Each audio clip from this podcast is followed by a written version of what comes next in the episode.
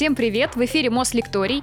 Надеюсь, вы об этом не забыли. А если забыли, мы вам сегодня будем помогать, потому что у нас очень интересная тема память как сверхспособность. Как ее развивать? Как перестать все забывать? Эти не только вопросы буду сегодня задавать нашему эксперту Никите Отставнову. Никита, здравствуйте. Здравствуйте. здравствуйте. Никита, вот я сформулировала в качестве, э, ну, скажем так, тизера да, нашей беседы память как сверхспособность. Э, мне кажется, что любой человек воспринимает, в общем-то, память как обычную свою способность, да, у кого-то она хуже, лучше развита. Можно ли в современном мире говорить вот как раз о памяти как о сверх Э, каком-то навыке, сверхспособности? Ну, на самом деле, для того, чтобы этот вопрос э, раскрыть, э, нам придется копнуть достаточно глубоко. То есть нам придется поговорить о том, что из себя представляет сверхспособность, что из себя представляет память в целом, а что бывает, если память вообще не является сверхспособностью, а скорее это проблема человека, и он там не может что-то запомнить. Поэтому, чтобы ответить на этот вопрос, ну, у нас получится такой достаточно большой диалог. И да, наверное, предложу начать с определения э, памяти э, и сразу скажу, что единого нету. То есть для меня, как для человека, который изучает когнитивные науки, память — это ментальная функция человека, которая необходима нам, чтобы что-то запомнить и прогнозировать будущее. То есть память вроде бы о прошлом, но нужна она на самом деле для будущего.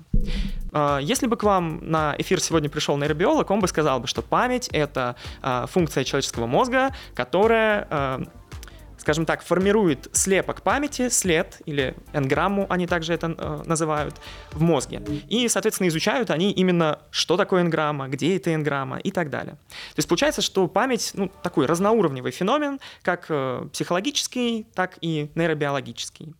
Ну, наверное, э, попробую сразу пояснить, э, как прям на уровне, на, на разных уровнях можно эту, эту самую память изучать и по сути, в виде чего она нам представляется.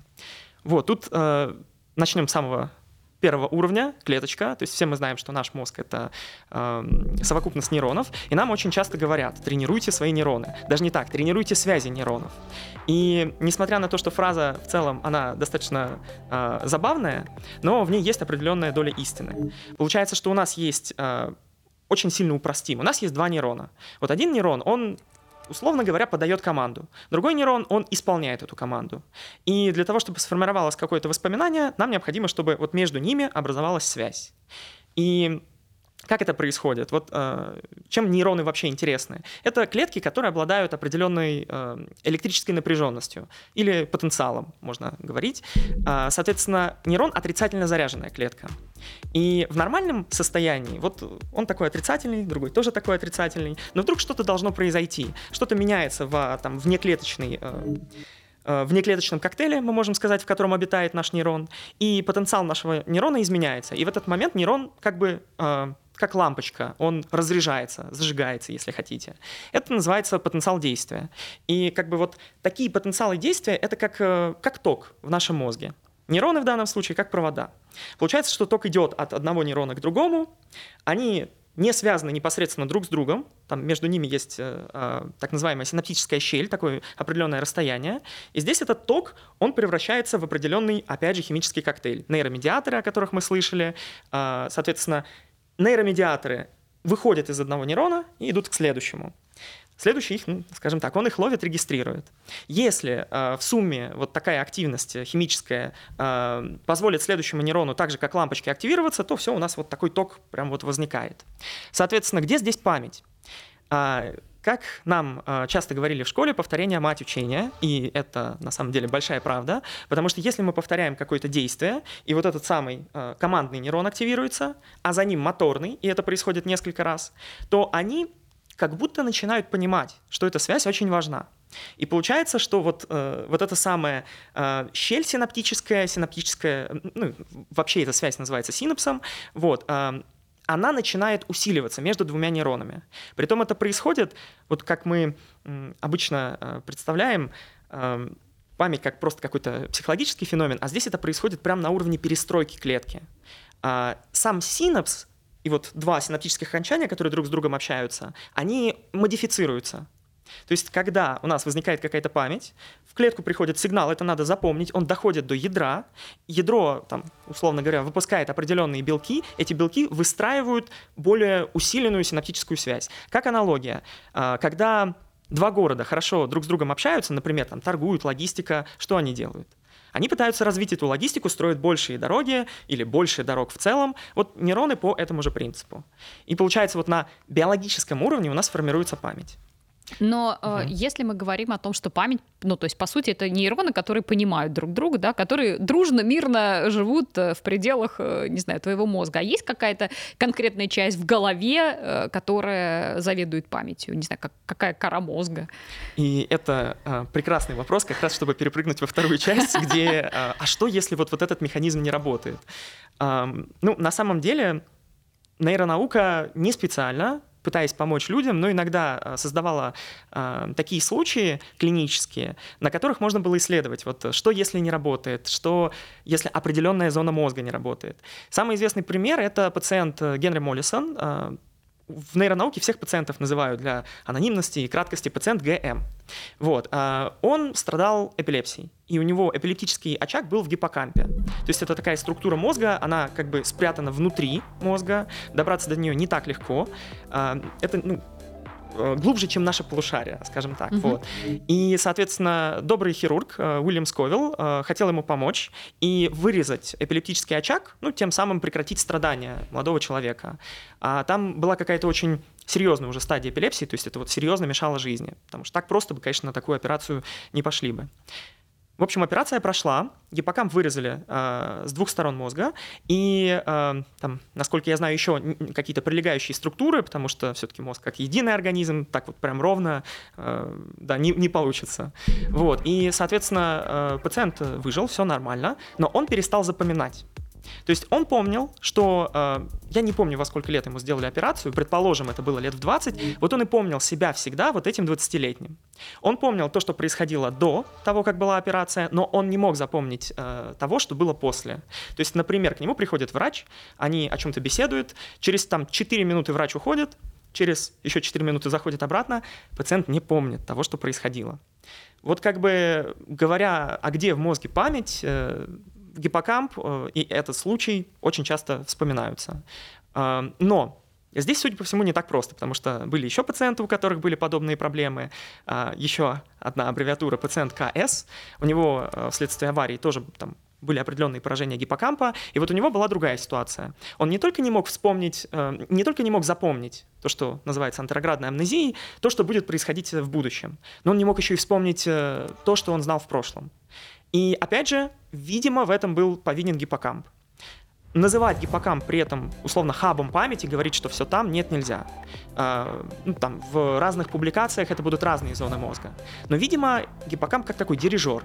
Воспоминания приходят, и мозг, он как бы с помощью гиппокампа его картирует, индексирует, э, направляет вот куда-то, а куда это еще вопрос, э, на хранение. Когда мозг пытается что-то вспомнить, этот же самый гиппокамп, как библиотекарь, э, смотрит условно на каталог, говорит, так, вот это воспоминание здесь, мы его, соответственно, используем. Вот как раз на примере с э, пациентом ГМ у него идеально э, получилась такая ситуация, чтобы показать, что есть кратковременная память, а есть долговременная. Кратковременная ну, с определенной натяжкой можно назвать как раз архиватором, а долговременную архивом непосредственно. А, про долговременную память, я думаю, здесь все понятно. Это э, общий склад наших воспоминаний, э, который определяет то, кто мы есть, э, какие у нас ценности, э, определяет э, то, какие эпизоды нашей жизни мы помним. Важно то, что это вот общее хранилище. А кратковременная память — это такой м, транзитный пункт. То есть получается, что, что мы когда что-то запоминаем, информация идет в этот самый транзитный пункт, если с ней все хорошо, ну и как говорят, она эволюционно важна, если она нам нравится, то она идет в долговременную память. И получается такая ну, система из э, там, долговременной памяти, кратковременной, есть еще сенсорная. То есть это очень ультракороткая память. А, считается, что а, практически неограниченная по количеству материала, который мы можем запомнить, но это там буквально а, секунды, доли секунды соответственно, секунды, доли секунды, но очень много. Затем все это фильтруется, такая воронка в кратковременной памяти. Ну, я думаю, вы знаете, там э, известное магическое число, объем кратковременной памяти. Не знаю. Нет? Рассказываю. Нет. Как часто говорят, 7 плюс-минус 2. То есть 7 элементов, которые мы можем удерживать в голове вот здесь и сейчас. Если я, как простейший тест на память, предложу вам список из э, там 15 слов, угу. то, скорее всего, вы вспомните 7 плюс-минус 2. Угу. То есть я э, таким образом проверю вас, э, съемочную группу и, соответственно, всех. Скорее всего, в среднем это будет 7 плюс-минус 2. Но это данные, которые были, так скажем, предыдущего столетия, сейчас уже предполагают, что даже не 7 плюс-минус 2, а 4-5 единицы информации. То есть мы стали меньше запоминать? А, скорее, мы стали более точно изучать, как мы запоминаем, и уточнили эту цифру. Хорошо, вот. это успокаивает. Успокаивает, да. А, получается такая воронка, здесь было много информации, здесь отфильтровалось самое важное, а потом перешло в долговременную память. И многие спрашивают, а в долговременной памяти сколько мы можем хранить? Вот э, какого-то объема единой цифры неизвестно. То есть считается, что на самом деле мы можем хранить очень много информации, как пример, тоже исследования показывали группе студентов фотографии. А, ну, можно начать с простой цифры, показываем 10 фотографий, а, затем через какое-то время, там через день, например, а, этих же студентов приводим обратно в аудиторию, показываем 20 фотографий, из которых 10 старые, а 10 новые. Просим их сказать, какие старые, какие новые. Кажется легко, но на самом деле такой тест проводился и с э, тысячами фотографий, и даже с десятью тысячами, и достаточно успешно люди с этим справляются. То есть, видимо, долговременная память, ну, судя по всему, она не ограниченная. Хотя, ну, конечно, это еще там можно изучать. А еще очень часто говорят, что в, в, обсуждая память, да, что у нас, э, значит, головной мозг э, задействован вообще там на какой-то небольшой процент, на самом деле у нас еще огромный потенциал у него. А вот это к памяти имеет отношение или нет? Потому что, ну, часто в контексте именно с запоминанием, да, об этом говорится. Или все-таки этот архив, он э, какой-то конкрет, да, конкретное хранение на 5 терабайт, предположим. На самом деле это нейромиф. Есть даже такое понятие, как нейромиф, про то, что там условно а, левое полушарие исключительно у нас аналитическое, правое творческое. Это тоже нейромиф. Мы, если бы мы использовали мозг на 10%, а, и это было в ходе вот нашего эволюционного развития, то остальные 90 бы, как было с хвостом у человека, они бы как бы, ну, отмерли. Поэтому мозг используется на 100%. Вопрос э, про память тоже интересен. Нету какого-то э, единого места, ну или, по крайней мере, сейчас есть несколько теорий, которые пытаются понять, э, там, где именно или как именно память хранится, но единой принятой нету. Пример тоже, как вот пример эксперимента э, Карл, по-моему, если я не ошибаюсь, имя было исследователя, Карл Лэшли, он э, проверял, он пытался найти память. На мышках, бедные мышки, они сперва запоминали, как проходить лабиринт, а затем он э, извлекал некоторые части мозга, скажем так, у них. И он проверял, э, будет ли память у мышек э, при этом там, исчезать на это событие. Так вот, он не нашел э, память, которую вот как бы мышка запомнила, вроде воспоминания сформировалось, где-то в мозге осела, он не нашел где. Поэтому ну, нету, вопро- нету ответа на вопрос, э, где конкретно память в нашем мозге. И поэтому, когда я говорю про гиппокамп, это скорее хаб, это скорее дирижер, такой архиватор, библиотекарь. Вот. А теперь, возвращаясь к теме рабочей памяти, то, что вы спросили, это уже непосредственно э, там, тема моего диссертационного исследования. Э, и чем она отличается от кратковременной памяти, тоже мы пытаемся понять. Вот кратковременная память, э, запомнили там 7 плюс-минус 2 единицы информации или там 4-5, как говорят, на короткий промежуток времени. Эм, был еще один э, пациент, вот еще раз идя в людей, у которых были проблемы с памятью, эм, у которого страдала кратковременная память. Он мог в единицу, э, в момент времени помнить только две единицы информации. При этом он мог прекрасно учиться долговременно э, там, запоминать что-то. И это странно. Вот я вот, вот эту схему описал, э, сенсорная, кратковременная, долговременная, как он может успешно учиться, если кратковременная ультрамаленькая. И был такой исследователь, Алан Бадели, который начал изучать, почему так происходит. Что они показали? Они, во-первых, пытались, сама логика исследования, она забавная, они пытались э, привести человека в состояние, когда он будет как вот этот пациент с ультракороткой, э, с ультрамаленькой кратковременной памятью. Они это делали следующим образом. Они просили запомнить что-то и давали одновременно вторую задачу. То есть как бы ну, специально, чтобы она мешала. И они показали то, что кратковременная память — это не просто транзитное хранилище, а как минимум их несколько, и мы говорим про вербальное, и мы говорим про, э, там, ну, назовем это визуальным условно компонентом кратковременной памяти, и то, что есть еще некий управляющий орган над этим. Они назвали его центральным процессором, саму концепцию назвали э, рабочей памятью, и это как рабочая память в компьютере. Мы не берем сразу из компьютера все, что нам нужно, мы подгружаем вот чуть-чуть. И там Предположим, вы хотите нарисовать э, какой-то рисунок, вы открываете Paint, то есть уже это вот э, чистый холст в рабочей памяти. Это какие-то элементы вы подгружаете из э, эм, там долговременной условно памяти, треугольнички, квадратики, рисуете рисунок. Вот рисунок — это как продукт оперативной памяти. Мой любимый пример, когда я спрашиваю людей там 7 плюс минус 5, спрашиваю, сколько это будет, соответственно. 7 плюс минус 5? Ой, 7 плюс 5, да. 7 плюс 5 — 12. 12.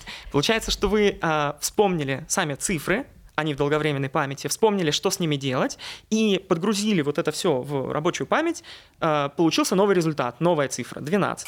Затем рабочая память, она, соответственно, очистилась. Вот.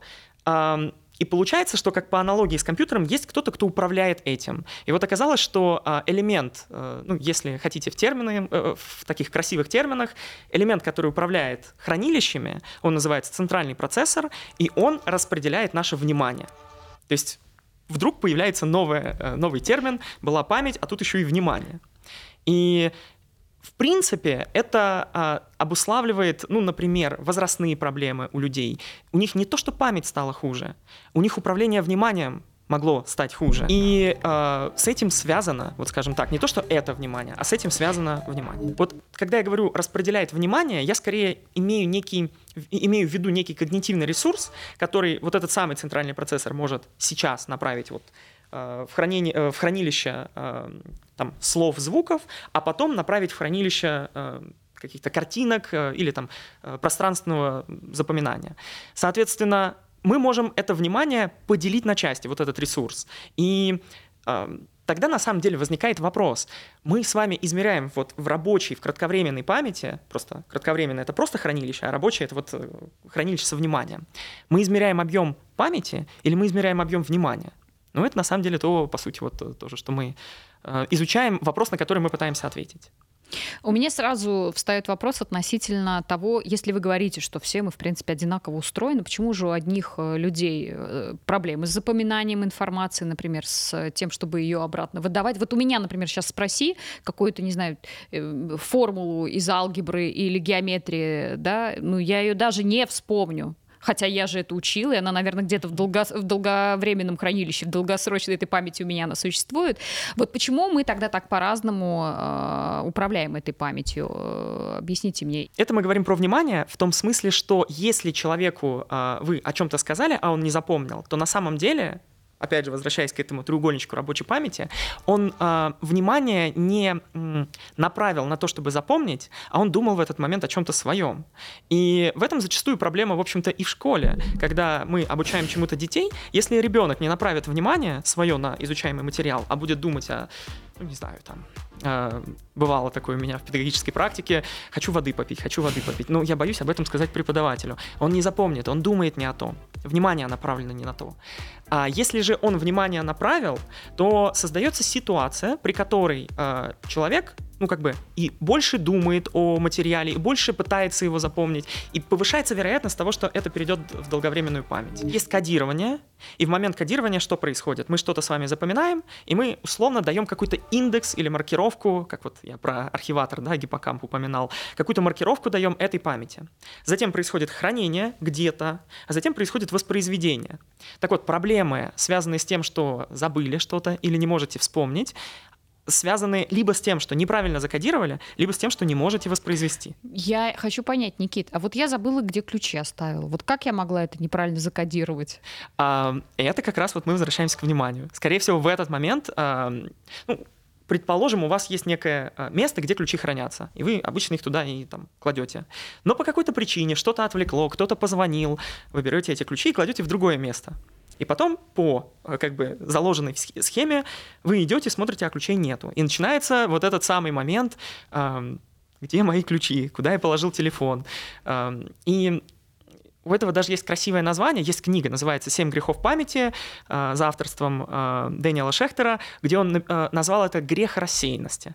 И он совершенно правильно определил термин, который не относится к памяти, но относится к вниманию. То есть мы просто не уделили внимания. То есть проблема не в том, что я плохо запоминаю что-то, а проблема в том, что в данный момент внимание мое было в другом месте. Да, да. А, есть такое э, ощущение, да, что память, вот как вы уже сказали, там фонетическая, образы, то есть мы все запоминаем, всю информацию в нашей жизни мы по-разному воспринимаем, правильно?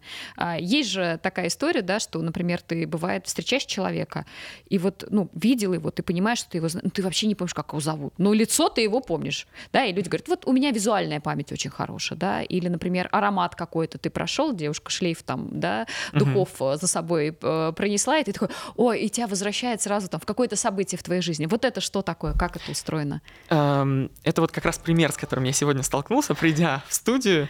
Я увидел то, что мне знакомо лицо человека, но сам бы я не вспомнил бы, мне кажется. Либо я очень долго бы думал. А, так вот, это вот в момент запоминания, получается, я сказал, мы даем какую-то, какой, какой-то индекс, какую-то маркировку. И получается, что когда мы вспоминаем, мы должны вот эти индексы а, условно извлечь. Поэтому, если я э, запом... происходило какое-то событие, и я вдруг почувствовал какой-то там запах, аромат, вот запах, аромат будет как индекс для этого события. Поэтому, если потом где-то, идя в метро, я там почувствовал тот же самый запах, он меня автоматически, вот как индекс, приведет к этому воспоминанию. Или другой пример, э, который чаще всего со мной случается. Э, там, гуляя где-то по Москве, мне прям почему-то Третьяковская в голову приходит, потому что это был один из таких любимых маршрутов. Вот э, я гуляю на Третьяковской с человеком, мы о чем-то разговариваем, и ну, в общем-то, это, это все событие. А, проходит какое-то время, год, два, три, я иду по Третьяковской, и вдруг именно из-за того, где я оказываюсь, вот в этом контексте, который для меня как подсказка, я вспоминаю, с кем я шел, о чем мы говорили и что происходило в этот момент. То есть воспоминание как будто вот развертывается. Но если вот этой самой условной индексации нету, что могло произойти из-за того, что мы внимания не уделили, как мы тогда будем воспроизводить? Уже гораздо тяжелее. Ну, я еще хотела уточнить, можно ли, исходя из этого, подтвердить теорию того, что мы вот там, я визуал, вот я визуальные лучше запоминаю, да, или наоборот аудиальные какие-то сигналы лучше воспринимаю, да, потому что кто-то, насколько я знаю, даже стихи не читает, учит, например, а слушает, и таким образом. Это, ну, правда так есть или нет? На самом деле, вот прям научной доказанности у этой концепции нету. Она очень простая, ее легко применить. Есть предпочтение. Не то, что человек человек а, вот строго аудиал, скорее всего, ему он просто привык к тому, чтобы запоминать э, материал более там э, в картинках, в визуальном виде. Э, но если, например, э, вспоминать эту схему, она скорее показывает нам, что лучше всего мы запомним то, где мы будем условно применять все органы чувств. То есть, если я о чем-то вам рассказываю, то в идеале я должен это еще и показать, и там, ну, возможно, дать, э, принести с собой мозг и прям показать, и дать пощупать, э, что, ну, в смысле, мозг как э, модельку, да, разумеется. Вот, а, тогда бы это запомнилось лучше. Вот вот это есть. Ну, сейчас хочется э, главный вопрос задать. Можно ли каким-то образом это все тренировать? Я, наверное, сперва приведу три примера людей, а потом расскажу о том, как можно тренировать и что нейронаука предлагает для того, чтобы улучшать память. Первый пример а, — это просто а, уникальный человек, это Соломон Шаришевский. Его описал в своей книге Александр Романович Лурия, который просто, наверное, ориентир э, в исследованиях памяти. Вот лично для меня именно книги Лурии — это вот главный путеводитель. Он написал книгу «Нейропсихология памяти», как раз описывая, какие виды памяти, с какими зонами мозга, при каких поражениях. Там вот очень книга, очень полезные книги. Соответственно, он описывал Соломона Шерешевского в книге «Маленькая книжка о большой памяти». И сам Шерешевский, он журналист, который никогда, вот как, как, а, от чего все началось, он никогда не записывал. происходит какая-то рабочая встреча, ему говорят, что надо сделать, он не записывает. И, разумеется, это начало удивлять его руководителя. тот подошел к нему, сказал, Соломон, соответственно, почему ты не записываешь? Тот сказал, я все запоминаю. И это немножко удивило на тот момент руководителя, он подумал, что, наверное, у этого человека какая-то очень хорошая память, его надо отправить на исследование. И вот направил его к Лурии, тот начал его изучать и понял, что это не просто отличная память, это это какой-то феномен. Человек мог э, запомнить, вот мы какую-нибудь большую таблицу из цифр дадим ему, он мог некоторое время посмотреть на нее и потом лет через 10 воспроизвести ее. То есть это, это феноменальная память на уровне увидел, запомнил. Такая эйдетическая память, это еще называется, э, или фотографическая память. Э, у Шерешевского при этом были определенные таланты. Он эту память э, переводил в какие-то другие ощущения. То есть, если он слышит голос человека, то он говорит скрипучий голос. Если он видел ну, даже можно, наверное, про цифру говорить. Он видел цифру, он говорил колючая цифра. То есть вот это э, смешение модальностей, смешение наших э, э, органов чувств, или то, что называется в науке синестезия, вот это было у Шерешевского. Он их э, смешивал, за счет этого он как-то ну, феноменально запоминал. При этом у него были и проблемы. Если дать ему запомнить алфавит, то он мог не увидеть, не заметить, что это алфавит, или там последовательность из цифр, например, число пи, он начинал ее прям заучивать. А студенты, которые сидели, смотрели на это, они понимали, что здесь не надо заучивать, здесь просто ты включаешь логическую память и вот запоминаешь. Соответственно, получается, что у Шерешевского был уникально развит уровень памяти эйдетический, что является, ну, скажем так, этапом развития памяти, который мы все с вами проходим, но не самым верхним. Самый верхний — это логический, соответственно. Вот. Было еще два примера людей. А, это э, великие счетчики, так называемые, и Ноуди, и Диаманди, если я не ошибаюсь, э, их звали. Э, они умели просто с какой-то феноменальной скоростью вычислять там различные примеры, возводить в степени. При этом один мог это делать визуально, если ему говорили вычислить как, э, какой-то пример, он делал это очень медленно, потому что он, видимо, он рисовал себе, он как-то представлял, э, видимо, доску и прямо на этой доске рисовал воображение. А второй наоборот, ему, если дать э, пример э, написанный, ему было в разы тяжелее. Ему необходимо было назвать этот пример, постоянно проговаривать. Э, это уникальные люди, потому что они могли выполнять э, математические примеры с шестизначными, с десятизначными цифрами и делать это очень быстро. Э, получается, что у одного феноменально развита визуальная память, у другого феноменально развита аудиальная память. Ну, наверное, э, мы можем говорить о том, что это уже не их предпочтение, а как-то можно развивать, но они, их двое таких. Как бы, наверное, есть в мире еще, просто они не описаны, э, такие люди.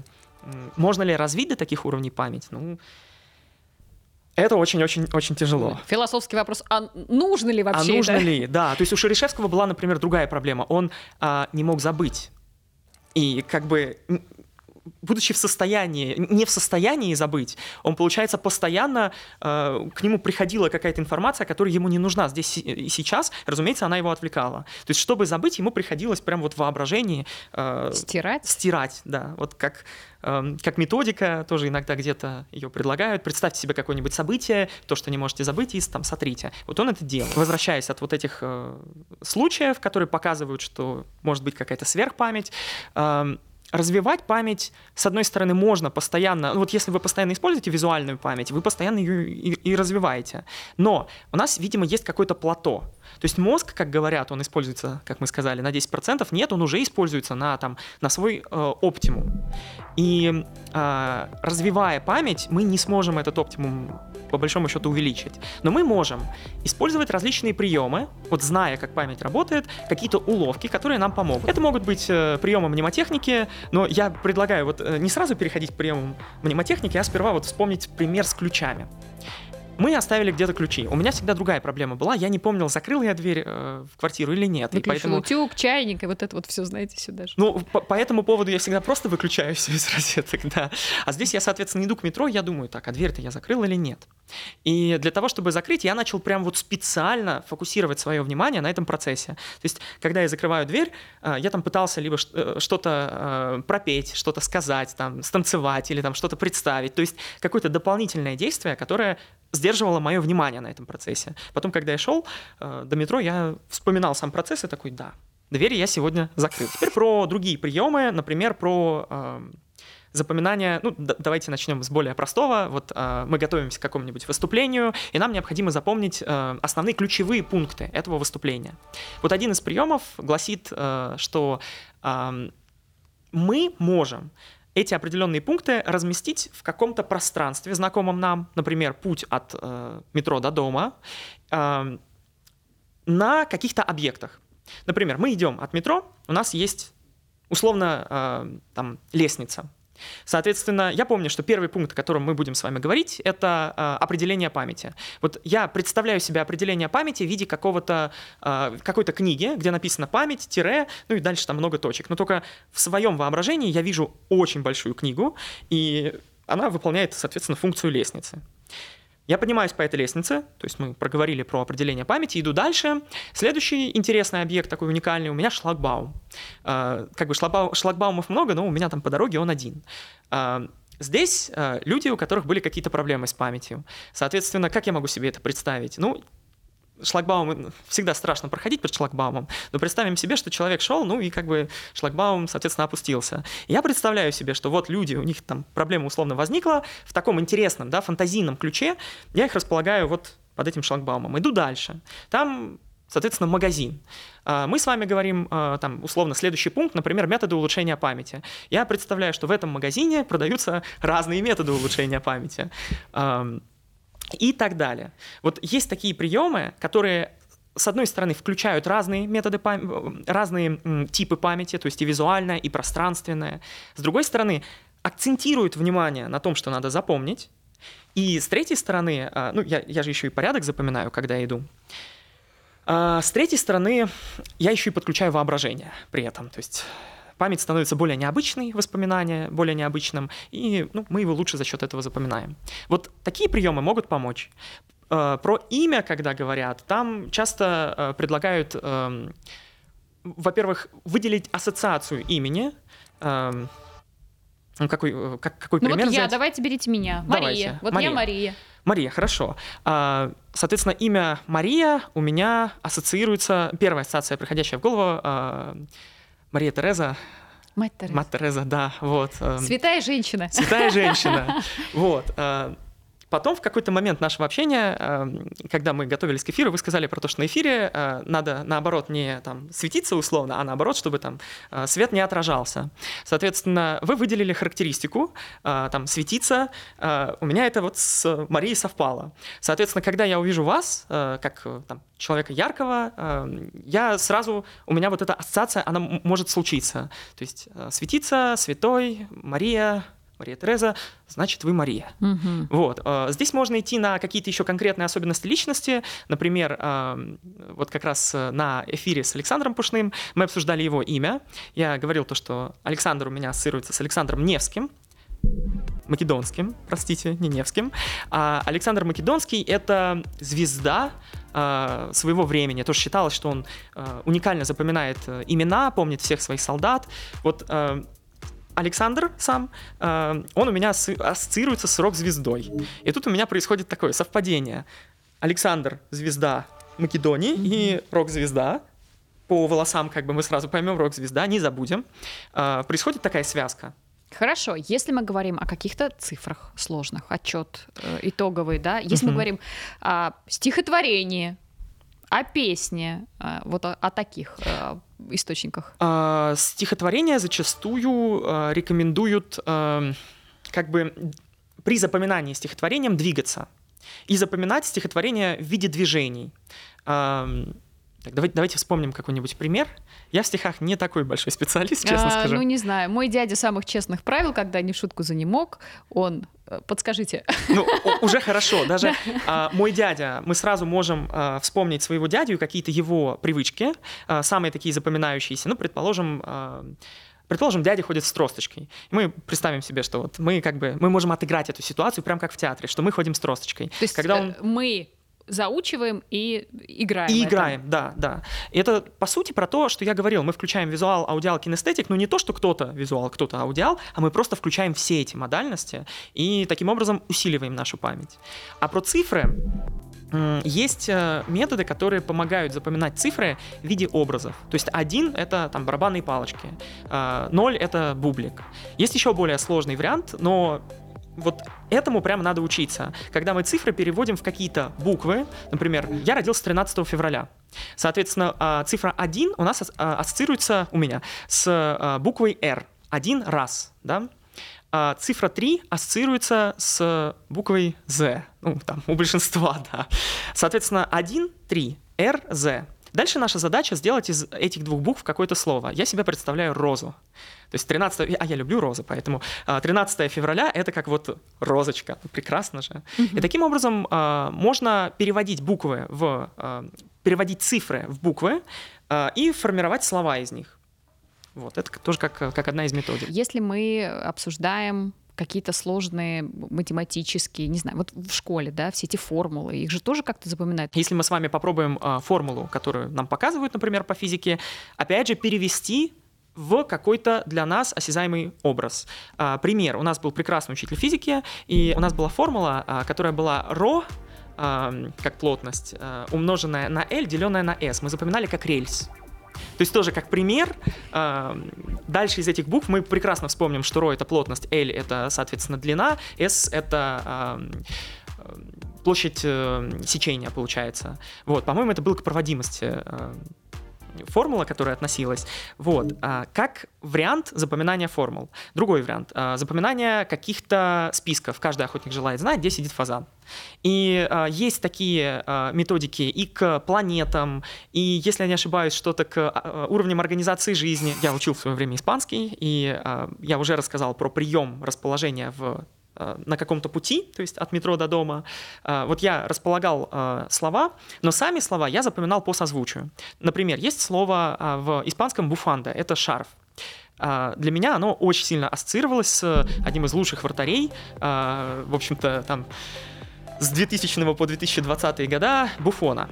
И я представлял себе этого вратаря с шарфом, ну, как бы сразу буфанда, буфон и где-то там в конкретных местах. Методы улучшения памяти связаны с улучшением работы мозга. Не с какой-то психологической стороной, используем мнемотехнику, а, там больше внимания, а именно с тем, а давайте улучшим вот эту электрическую проводимость, о которой мы говорили в начале, а, сделаем ее более эффективной. И есть такие методы, в некоторой степени даже могут показаться страшными, как стимуляция. Транскраниальная электрическая стимуляция, транскраниальная магнитная стимуляция. Вот электрическая стимуляция — это, а, по сути, мы кладем электрод в нужную нам область мозга, и ну, разумеется, второй электрод, чтобы как бы э, была цепь, и мы подаем электрический ток. И мы стимулируем определенную зону мозга э, в момент какого-то тестирования, например, там теста на рабочую память. Вот. Э, и э, есть данные, которые показывают, что такое может улучшить э, результаты рабочей памяти. Есть данные, э, сразу скажу, потому что мало ли кто-то сразу решит э, такой метод проверять, это определенное оборудование, там очень маленькая интенсивность тока, и есть противоположные данные, которые говорят, что так можно и ухудшить. То есть очень много параметров, э, которые нам приходится учитывать в исследованиях. И вот одно из исследований — это моя магистрская диссертация. У нас стимулировалась лобная кора и теменная кора. Считается, что лобная и теменная кора, они образуют лобно-теменную сеть. И это одна из тех областей, на которые опирается рабочая память. Мы стимулировали, и мы пытались показать, что одинарное стимулирование улучшит рабочую память, а двойное стимулирование улучшит еще лучше, потому что, ну, как бы два компонента одновременно сейчас наше исследование на этапе публикации, э, поэтому я пока не буду рассказывать, чем, что, как закончилось. А, но всем, на самом деле, что самое интересное, все участники, которые приходили, говорили, да, нам интересно, давайте. Э, да, потому что человек хочет меньше, просто нужно сесть, ударил током два раза, и он все запомнил. Это удивительно. Я говорю, а вы не боитесь? Нет. Можно ли каким-то образом, э, кроме того, что запоминать объемы информации, необходимые тебе, но и в нужный момент доставать из памяти то, что тебе здесь и сейчас необходимо. Если мы правильно информацию закодировали, то, что мы можем назвать как, опять же, индексация или маркировка памяти, то тогда мы сможем это сделать. Если у нас с этим возникли какие-то проблемы, мы переключили наше внимание в момент такой вот как бы присуждения индекса э, конкретному воспоминанию, тогда нам будет тяжелее. И на самом деле это э, связано, в принципе, такие примеры мы можем найти и в проблемах, когда мы пытаемся запомнить что-то имя и не можем, а, когда мы пытаемся, когда мы помним, что мы что-то читали. Вот у меня недавно это было. Я помню, я читал а, там много источников про а, такой, такой тип клетки в мозге, как микроглия. Много читал. Но я не могу вспомнить, потому что плохо маркировал. Но на самом деле просто здесь э, можно долго отвечать на этот вопрос. Я, наверное, порекомендую YouTube-канал «Когнитив», э, который мы с э, моим коллегой э, ведем, где мы как раз раскрываем феномены памяти и вот э, и про индексацию, и про рабочую память. Что же все-таки такой эффект Манделы? Эм, сразу поясню, что я не специалист в э, эффекте Манделы конкретно, и не могу сказать, что это как рабочая память, где я прочитал э, там много публикаций, а, но эффект Манделы — это такой эффект, когда много людей помнят о событии, которого не было. А, почему он назван эффектом Манделы? Потому что Нельсон Мандела оказалось, что многие думали, что он умер в тюрьме в 1980, по-моему, году, а в 1990 году он там вдруг становится президентом. Ну как такое может быть? То есть получается, что это у группы людей ложное воспоминание. А, и тут мы сразу с вами приходим к двум моментам. Во-первых, у группы людей, а во-вторых, что же такое ложное воспоминание?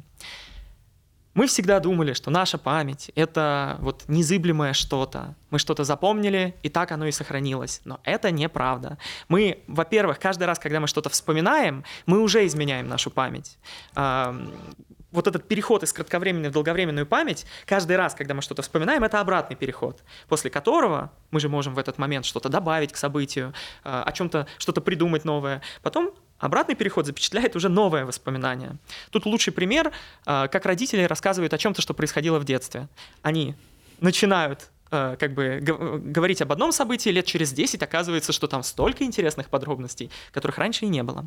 Вот ложная память, ложное воспоминание — это когда мы, нам кажется, что мы правильно помним о том, чего не было. А, это самое ложное воспоминание, оно может формироваться под влиянием каких-то вопросов, под влиянием того, что мы увидели. Идеальный пример — это исследование Элизабет Лофтус, которая вот, э, она лидер э, в тематике ложной памяти, а, когда она показывала э, автомобильное происшествие. Две машины столкнулись. А, некоторым, ну, соответственно, группа участников видела видеозапись, и потом у некоторых спрашивали, видели ли вы разбитые стекла, а у других спрашивали, какой-то другой вопрос. В общем, даже не суть важно.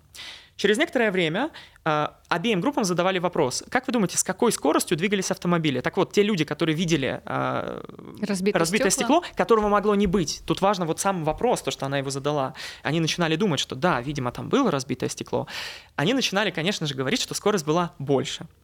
И э, таких примеров э, много. И, к сожалению, у них есть влияние и на жизнь, потому что почему исследования начались? Потому что зачастую в криминалистике, в, э, ну, это э, конкретно американские в данном случае э, исследования, там было, что сам следователь, когда он задавал вопрос, он невольно не то что изменял воспоминания, а формировал воспоминания. И это ложная память. А, соответственно, эффект Манделы — это вот ложная память между многими людьми, и она показывает, что на самом деле память — это ну, социальный феномен. Получается, вы что-то помните, что происходило, я что-то помню. На самом деле, если появится очень харизматичный там третий человек, и он убедит нас э, в том, что мы не правы, э, или э, условно, мы с вами будем думать, что там цвет э, фона, он зеленый, а э, сюда придет группа из там, 100 человек и будут говорить, он, он синий. синий, да, мы в какой-то момент можем прогнуться под этим социальным влиянием и начать верить. И тогда это, ну, по сути, эффект Манделы. Фон зеленый, но все верят, что он синий. А, как вам кажется, вот память как сверхспособность, она в будущем, как нами будет использована? И вообще нужна ли она нам? Э, мне кажется, что если мы развиваем память, то надо будет обязательно развивать и забывание.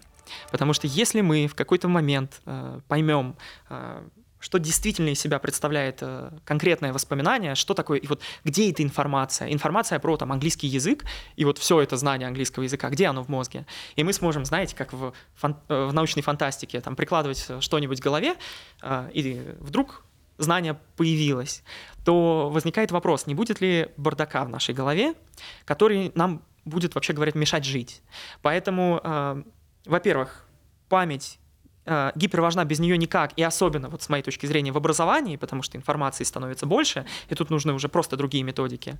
Э, но при этом должна развиваться еще и, вот, э, назовем это, летотехниками, способами забывания. Должен быть э, все равно какой-то баланс, да, между тем, какое количество информации в нас попадает и какое количество там должно оставаться. Кажется, что то, что природа придумала, а, она не просто так вот этот баланс придумала. То есть вообще все то, что я описал, то, что есть кратковременная рабочая память э, с таким фильтром, а, что э, здесь есть некое ограниченное внимание, и то, что в мозг не попадает все, кажется, что это очень-очень важно. Ну, наверное, природа не просто так э, это заложила в нас. С другой стороны, мы живем в обществе, где все больше там телефонов, э, гаджетов, и это отдельный вопрос, я сейчас углубляться не буду в него, но э, если что-то из того, что мы создаем, будет на этом этапе влиять на ту же рабочую память, на внимание и постоянно э, мешать нам сконцентрироваться на чем-то. Ну, то есть у всех же бывает такое, вы работаете, и тут вдруг раз сообщение, два сообщения, и вы отвлекаетесь. Мы уже говорили,